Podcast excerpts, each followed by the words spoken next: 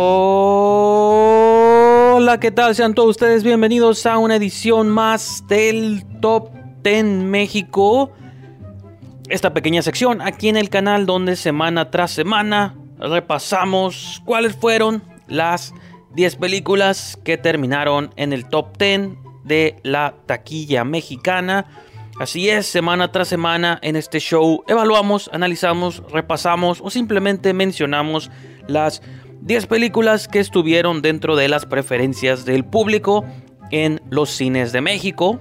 Pero como saben, me gusta comenzar primero con las películas que debutaron un fin de semana como este, o una fecha como esta, un 15 de abril, pero del lejano, lejano 2011. Estas fueron algunas de las movies que se estrenaron por aquellas fechas. Comenzamos con dos películas para niños o películas familiares, como les gustan llamarlas, porque quieren que vayan a verlas toda la familia, no simplemente los niños. Eh, muchos animalitos, tenemos Hop con este conejo y unos pollos. Nunca la he visto y si la he visto no me acuerdo. Pero pues bueno, ahí está Hop. Se estrenaba por aquellas fechas.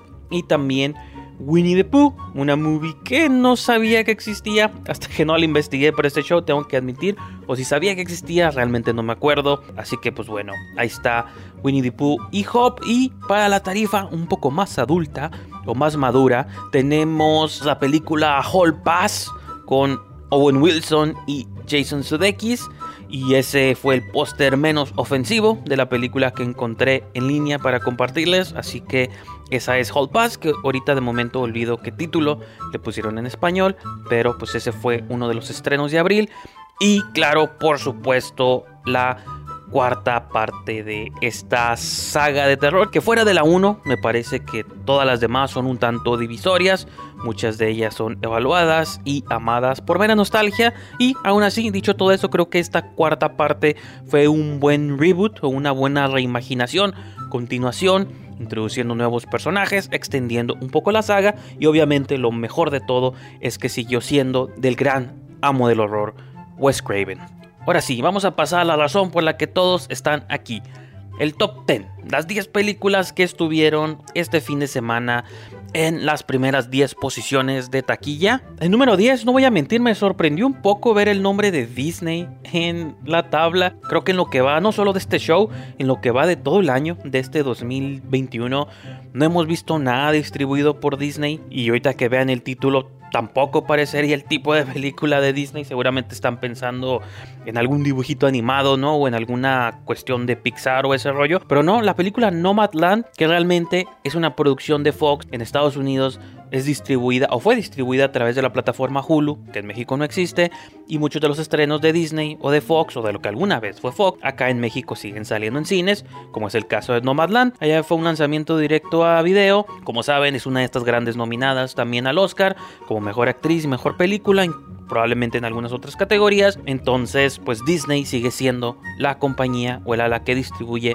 las películas tanto de Fox como las de Disney. Entonces, se me hace curioso ver esta película llamada Nomadland, distribuida por Disney. Es uno de los primeros estrenos que hubo este fin de semana, pero curiosamente no sería el tipo de película que pensaríamos que viene de Disney, pero pues es una de estas cosas que surgieron a raíz de esta compra, ¿no? Que hizo la gran compañía multimillonaria, la compañía de ratón, pues a este extinto Fox incluso, que me parece que el nombre de Fox ya no va a seguir siendo usado, así que pues bueno. En noveno lugar sostiene su misma posición de la semana pasada, tenemos Promising Young Woman o Hermosa Venganza de Universal Pictures. En su segunda semana se mantuvo, se mantuvo firme en su noveno lugar, descendiendo dos peldaños del número 6, cae hasta el número 8 de Cima Entertainment tenemos The Marksman o El Protector.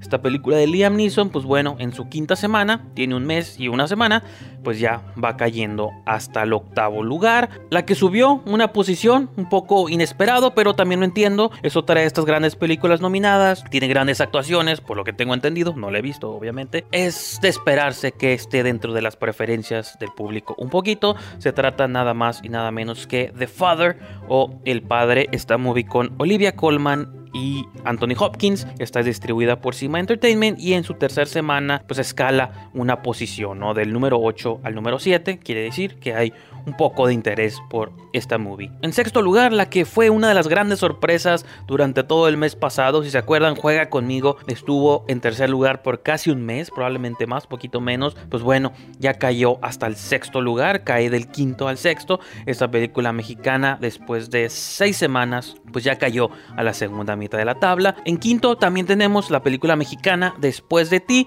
que había debutado en cuarto lugar la semana pasada, pues bueno, descendió una posición al número 5 y muchas de las películas descendieron una posición porque obviamente hubo un gran debut más adelante que ahorita vamos a mencionar.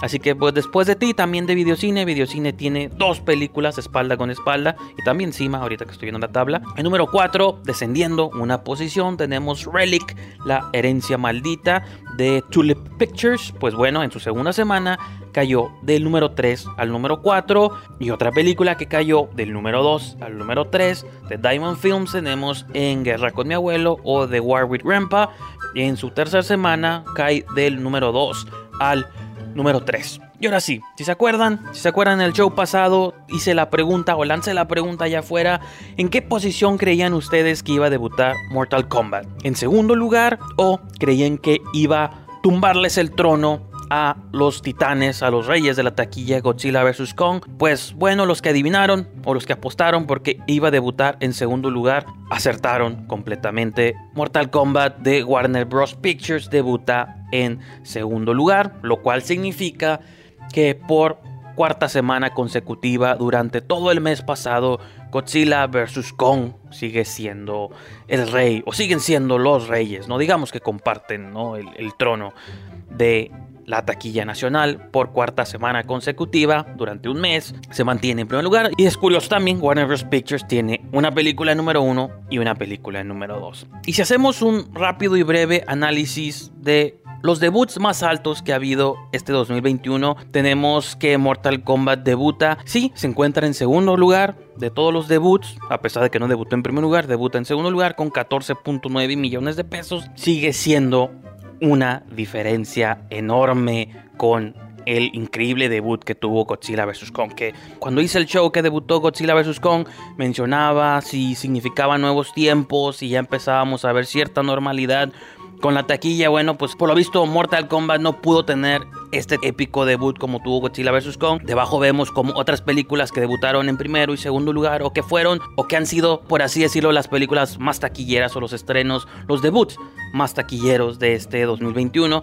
Tom and Jerry, que también estuvo muchas semanas en primer lugar y también es de Warner Bros. Pictures. Por lo visto, Warner ha estado dominando también todo este 2021. Incluso si arrastramos Wonder Woman 1984 del año pasado o de la cola del año pasado. Así que es interesante cómo Warner de algún modo ha sido como el rey de algún modo ¿no? De, las taquillas internacionales. Tom and Jerry, que estuvo muchas semanas en primer lugar, debutó con 7.3. The Marksman, que debutó un mes después, estrenó con 8.6. Guerra con mi abuelo, que salió a principios de abril, 10.3. Mortal Kombat, 14.9 que de algún modo es alto o es más alto que todas las previas, pero como menciono, Godzilla vs. Kong sigue siendo la película que debutó con estos números increíbles y será curioso ver, será curioso saber cuál va a ser la película que va a debutar a la altura, si no es que más alto que Godzilla vs. Kong.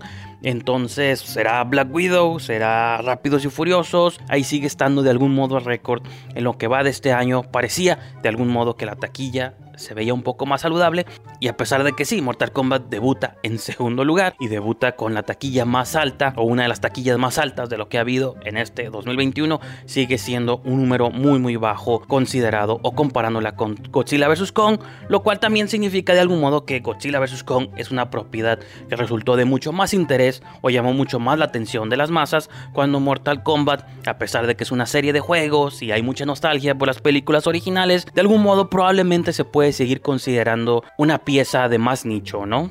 Nicho entre comillas, no siguen siendo millones de pesos y miles de personas que fueron a ver las salas, así que no estoy diciendo que no sea un número considerable, pero comparado con la gente que quiso ver Godzilla vs. Kong, pues vemos la gran diferencia y el gran interés que hubo entre una propiedad y la otra. Pero pues bueno, con eso concluimos el top 10 de este fin de semana, del 15 al 18 de abril. Gracias por haberme acompañado en esta sesión y nos vemos aquí el próximo martes. Hasta luego.